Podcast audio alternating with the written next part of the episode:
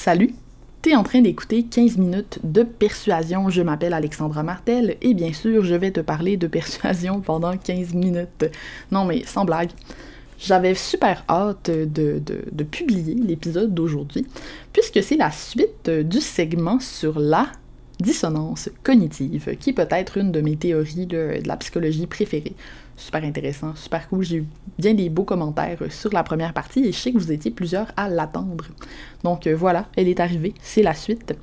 La dissonance cognitive. Juste pour faire un petit retour sur ce qu'on s'est dit la dernière fois, c'est quoi la dissonance cognitive? C'est le phénomène qui se produit quand deux attitudes dans ton cerveau ne sont pas en harmonie. Si tu te souviens, on avait défini qu'une attitude, c'était une idée, une opinion, une croyance euh, que tu entretiens sur quelque chose. Donc ça peut être toutes sortes de choses, ça peut être j'ai faim, j'aime les chiens, euh, je suis féministe, je, j'aime l'environnement. Bref, on a toutes sortes d'attitudes. C'est ça qui fait de nous des humains. C'est ça qui rend notre vie tellement enrichissante et intéressante. Le problème, ce qui crée la dissonance cognitive, c'est quand on a une contradiction, quand on a deux attitudes qui ne sont pas cohérentes, qui ne fonctionnent pas l'une avec l'autre en même temps dans notre cerveau. Et l'exemple le plus célèbre, là, bien sûr, c'est celui de la cigarette. Donc les fumeurs qui savent très bien que c'est mauvais pour eux la cigarette et qui quand même vont poursuivre, vont continuer de fumer.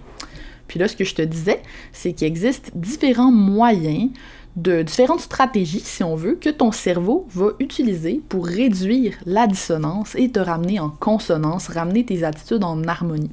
Il fait ça, bien sûr, parce que c'est extrêmement inconfortable pour lui d'avoir deux attitudes qui ne sont pas harmonieuses en même temps. Personne n'aime ça sentir qu'il est contradictoire. On a tous besoin de sentir qu'on a une certaine logique, qu'on est cohérent, n'est-ce pas?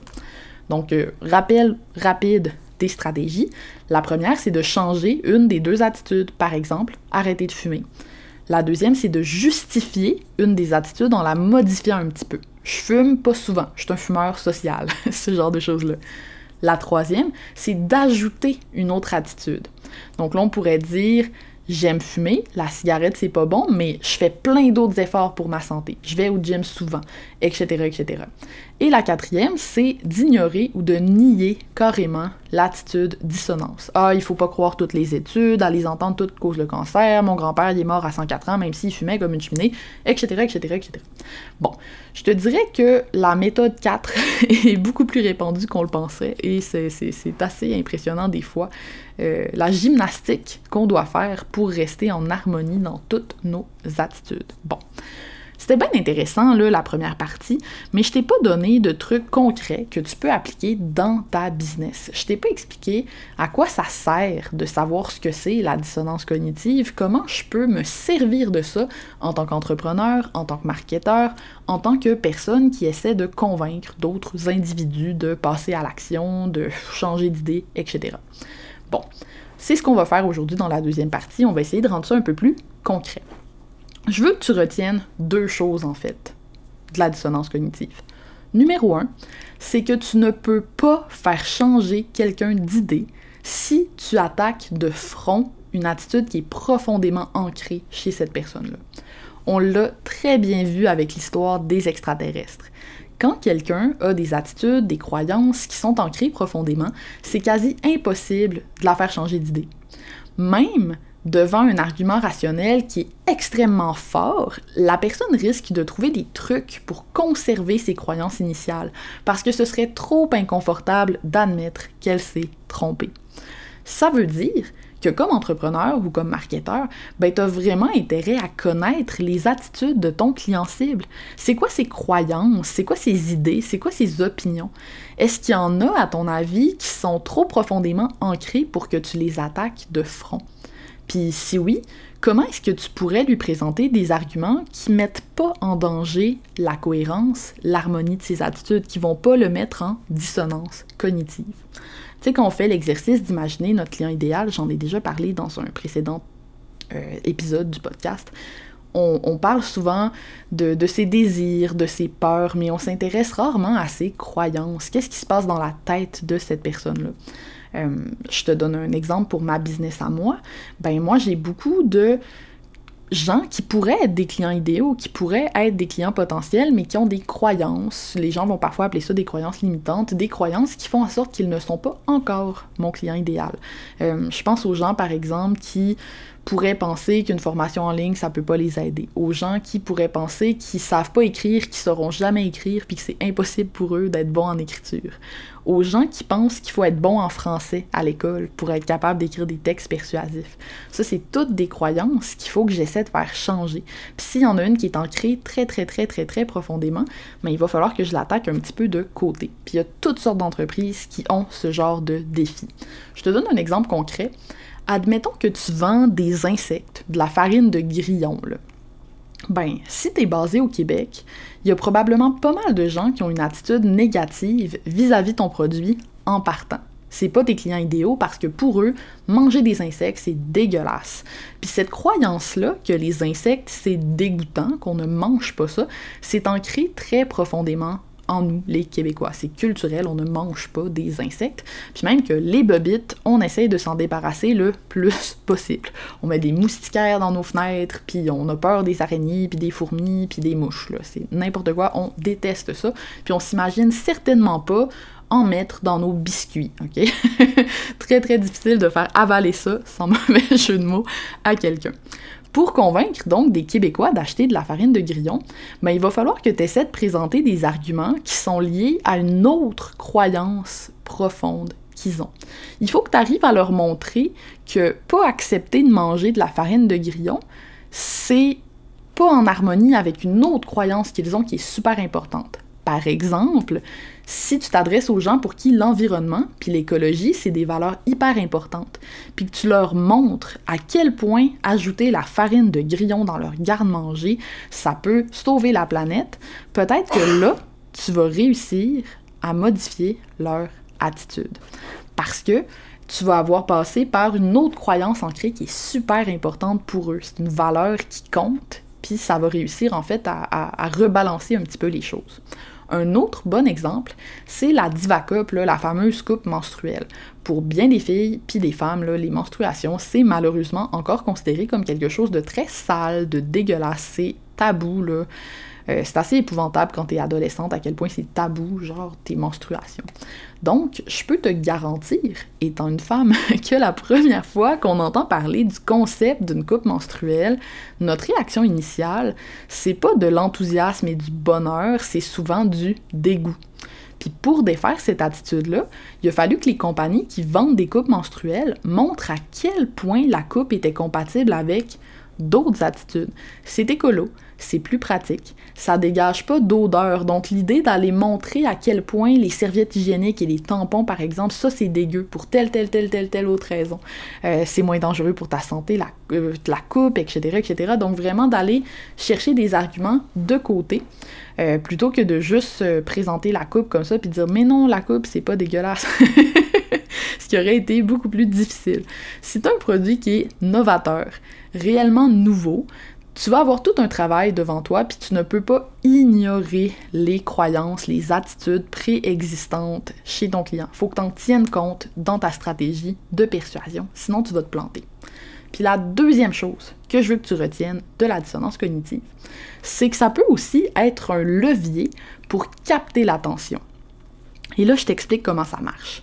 L'inconfort qui vient avec la dissonance cognitive, c'est quelque chose qui est assez particulier. Euh, c'est quelque chose qui est, instinctif, puis sur lequel on n'a pas beaucoup de contrôle, ça se passe beaucoup dans notre inconscient. Puis, tu sais, on voit souvent dans les publicités ou les titres d'articles des phrases comme Les gens intelligents savent que bla bla bla. Ou les entrepreneurs qui ont du succès utilisent tous telle affaire. Ou genre, euh, je sais pas, moi, euh, les milléniaux connaissent tous telle chose. Les gens qui ont grandi au lac Saint-Jean sont tous déjà allés à telle place. Bon. Ces phrases-là, elles sont pas anodines. Elles vont vraiment avoir un effet sur le cerveau du lecteur.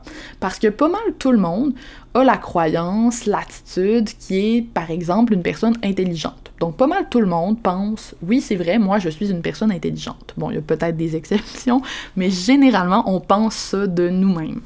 Donc, si je te dis, par exemple, toutes les personnes intelligentes savent ce que c'est le copywriting que toi, ben tu sais pas c'est quoi le copywriting, je viens de créer une petite dissonance cognitive dans ton cerveau juste à la lecture de cette phrase-là.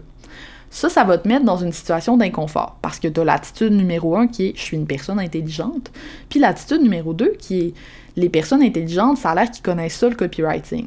Puis l'attitude numéro 3 qui est shit, je connais pas ça, moi, le copywriting, je sais pas c'est quoi, mais je suis intelligent. Oups, il faut que je remédie à ça, il faut que je clique pour aller voir de quoi il s'agit. Bon, on s'entend que là, je viens de te donner l'exemple le plus surutilisé en marketing ever. fait que ça se pourrait que ton détecteur de bullshit s'active maintenant quand tu vois ce genre de titre-là. À force d'en voir régulièrement, tu t'es comme créé un bouclier, puis ça attire pas ton attention plus qu'il faut. Mais il y a d'autres façon d'aller jouer sur la dissonance cognitive avec une accroche, avec un titre. Puis ce qui est cool, c'est que dans ma formation en ligne, un mot à la fois, c'est un défi que je lance à mes étudiants. Donc je demande à mes étudiants de challenger les croyances de leurs clients cibles pour attirer leur attention. Puis j'en ai qui ont des méchantes bonnes idées. Donc je t'en ai sorti quelques-unes pour te montrer le genre de choses qu'on peut faire. Le premier extrait que je vais te lire, c'est un texte qui a été écrit par Ariane Brisson, euh, qui est une de mes bonnes étudiantes dans un mot à la fois. Ariane est géniale, elle fait vraiment, euh, vraiment du bon stock, puis ses commentaires sur les textes des autres participants sont toujours hyper pertinents aussi. Donc je te lis ça sans plus attendre. L'autre jour, ma soeur m'a montré une superbe toile qu'elle avait peinte. Je l'ai regardée et j'ai dit Waouh, en tout cas, t'as vraiment des bons pinceaux. Vous devez vous douter que j'ai pas vraiment dit ça. C'est pourtant ce que les photographes entendent quand vous leur dites Waouh, t'as vraiment une bonne caméra. Je sais pas si vous voyez un petit peu le, lien qu'elle fait, puis la façon dont elle va aller toucher la dissonance cognitive, c'est très habile. C'est-à-dire que quand tu lis ça, l'autre jour, ma soeur m'a montré une toile, puis je l'ai regardée, puis j'ai dit waouh, en tout cas, t'as vraiment des bons pinceaux. Tu te dis voyons donc, personne ne penserait pas. Personne penserait ça, personne dirait ça. Mais après, quand elle fait le lien avec la photographie, peut-être que t'es le genre de personne qui t'est déjà dit dans ta tête Ah, tu sais, si t'as une bonne caméra, c'est pas mal plus facile de prendre des bonnes photos. Euh, moi aussi, je serais capable de prendre des bonnes photos si j'avais une bonne caméra. Ça vient comme te piquer, puis t'as envie d'aller lire la suite du texte. C'est très habile, très bien fait. Bravo, Ariane. Le deuxième exemple, c'est un texte qui, cette fois-là, est écrit par Jessie Vaillancourt, toujours une de mes étudiantes. Je te lis ça. J'ai longtemps cru, comme toi, que le marketing vert, c'était de la vraie bullshit. Juste pour te faire acheter plus. Changer 4,30 sous par une pièce. Consommer, c'est consommer, non? Que ce soit des produits écolos ou non, le mieux, c'est de réduire sa consommation. Et ça doit passer par acheter moins, right? Puis là, avant que tu te dises check l'autre qui dit ça pour se sentir moins mal de vendre des affaires neuves, lis la suite. Donc, encore là, j'aime vraiment cette intro de texte-là. Euh, parce que Jessie vient directement s'attaquer à une croyance qui existe chez certains de ses clients qui sont pas encore des clients idéaux, qui ont besoin de changer cette, cette croyance-là avant de devenir des clients idéaux, qui est que euh, ça se peut pas, le marketing vert, que les entreprises qui vendent du zéro déchet, par exemple, ils font juste surfer sur la vague, puis ils n'ont pas une vraie mission, puis ils aident pas l'environnement pour vrai. Donc, en commençant tout de suite, en attaquant ces arguments-là, puis en disant qu'elle, elle a déjà pensé ça, mais qu'elle a changé d'avis, ben, si moi j'ai ces opinions-là en ce moment, je vais être très curieuse de savoir quelle info il me manque qu'est-ce que j'ai manqué qui fait que j'aurais tort. Et je vais avoir envie de cliquer et de lire la suite, bien sûr un autre. Euh, un autre exemple, cette fois d'Annie Lampron, une autre de mes étudiantes. C'est juste une phrase, mais je la trouve super bonne. Ça joue sur la dissonance cognitive en très peu de mots. Je te lis ça tout de suite. Tu penses que le maquillage est superficiel, pourtant c'est l'art le plus authentique. Tu vois, moi, c'est le genre de truc que j'aurais voulu cliquer avant de m'intéresser un peu plus au maquillage, entre autres à travers mes clientes. Euh, c'est vrai que le maquillage a la réputation d'être quelque chose de superficiel. Puis si tu m'avances que c'est l'art le plus authentique, puis que moi j'ai cette croyance-là, qu'au contraire, le maquillage c'est superficiel, c'est sûr que ça pique ma curiosité. Je me demande quelle information il me manque euh, pour que j'arrive à la conclusion contraire finalement, et je vais avoir envie de lire ton article. Et j'ai gardé euh, peut-être mon préféré pour la fin. Je trouve qu'ici c'est hyper bien exécuté. Là. Euh, on joue encore sur l'idée de l'intelligence, tout ça, mais c'est tellement habile, puis c'était très bien ciblé pour son public cible. C'est une publication de Chantal Corbeil euh, du studio Pure Couleur, aussi une de mes étudiantes, bien sûr. Chantal qui a vraiment je sais pas, le don de faire des textes, là, tu sais, là, un petit peu clickbait qui pogne sur ses réseaux sociaux, franchement, elle est douée pour aller générer de l'engagement sur CRS, euh, si tu veux aller euh, la stalker un petit peu puis espionner ce qu'elle fait. C'est super intéressant. Donc, euh, je te lis tout de suite l'introduction de, de son petit texte. Tu savais ça? L'intelligence est directement reliée au diplôme universitaire. Ben non, penses-tu vraiment que je crois à ça? Mais c'était le titre par excellence pour vous introduire la présentation à ces personnes nommées les briseurs de rêves, ceux qui croient que d'être des travailleurs de la beauté, ça vaut pas grand-chose. Donc, Chantal vient piquer l'attention de son public en disant que l'intelligence est directement reliée au diplôme universitaire. Pourquoi? Parce qu'elle croit tout le contraire, puis elle s'adresse à des gens qui n'en ont pas généralement de diplôme universitaire, c'est-à-dire des, professionnels de la beauté, des esthéticiennes, des gens qui font du maquillage permanent, etc. Euh, c'est une croyance qui est assez répandue, c'est comme un cliché dans notre société, un petit peu l'idée que les professionnels de la beauté, tu sais, c'est des filles un peu niaises, qui sont superficielles, puis qui n'ont pas de, de, de, de c'est ça, qui sont pas formés finalement, alors que c'est complètement faux. Euh, c'est tout un métier en fait, et c'est un petit peu le travail que va faire Chantal après dans le reste de la publication. Ça va être de valoriser beaucoup, beaucoup, beaucoup les métiers euh, des professionnels de la beauté. C'est très habile, très bien fait, puis c'est une publication qui a eu beaucoup de succès évidemment auprès de son public cible. Voilà, c'était mon dernier exemple. Euh, j'espère que tu as aimé ça, j'espère que ça t'a inspiré un petit peu aussi de voir euh, comment on peut utiliser la dissonance cognitive de différentes façons. Donc, euh, je te rappelle, numéro un, c'est important d'en tenir compte dans ta stratégie de persuasion. C'est important d'essayer de te faire une carte des croyances, des attitudes qui existent chez tes clients ou chez les gens qui sont pas encore tes clients mais qui pourraient le devenir. Les gens qui sont pas tout à fait ton client idéal, mais qui sont à une croyance près d'y être parfois. Puis la deuxième, ben c'est que la dissonance cognitive, ça peut être un levier pour capter l'attention quand tu l'utilises dans l'intro de ton texte, par exemple.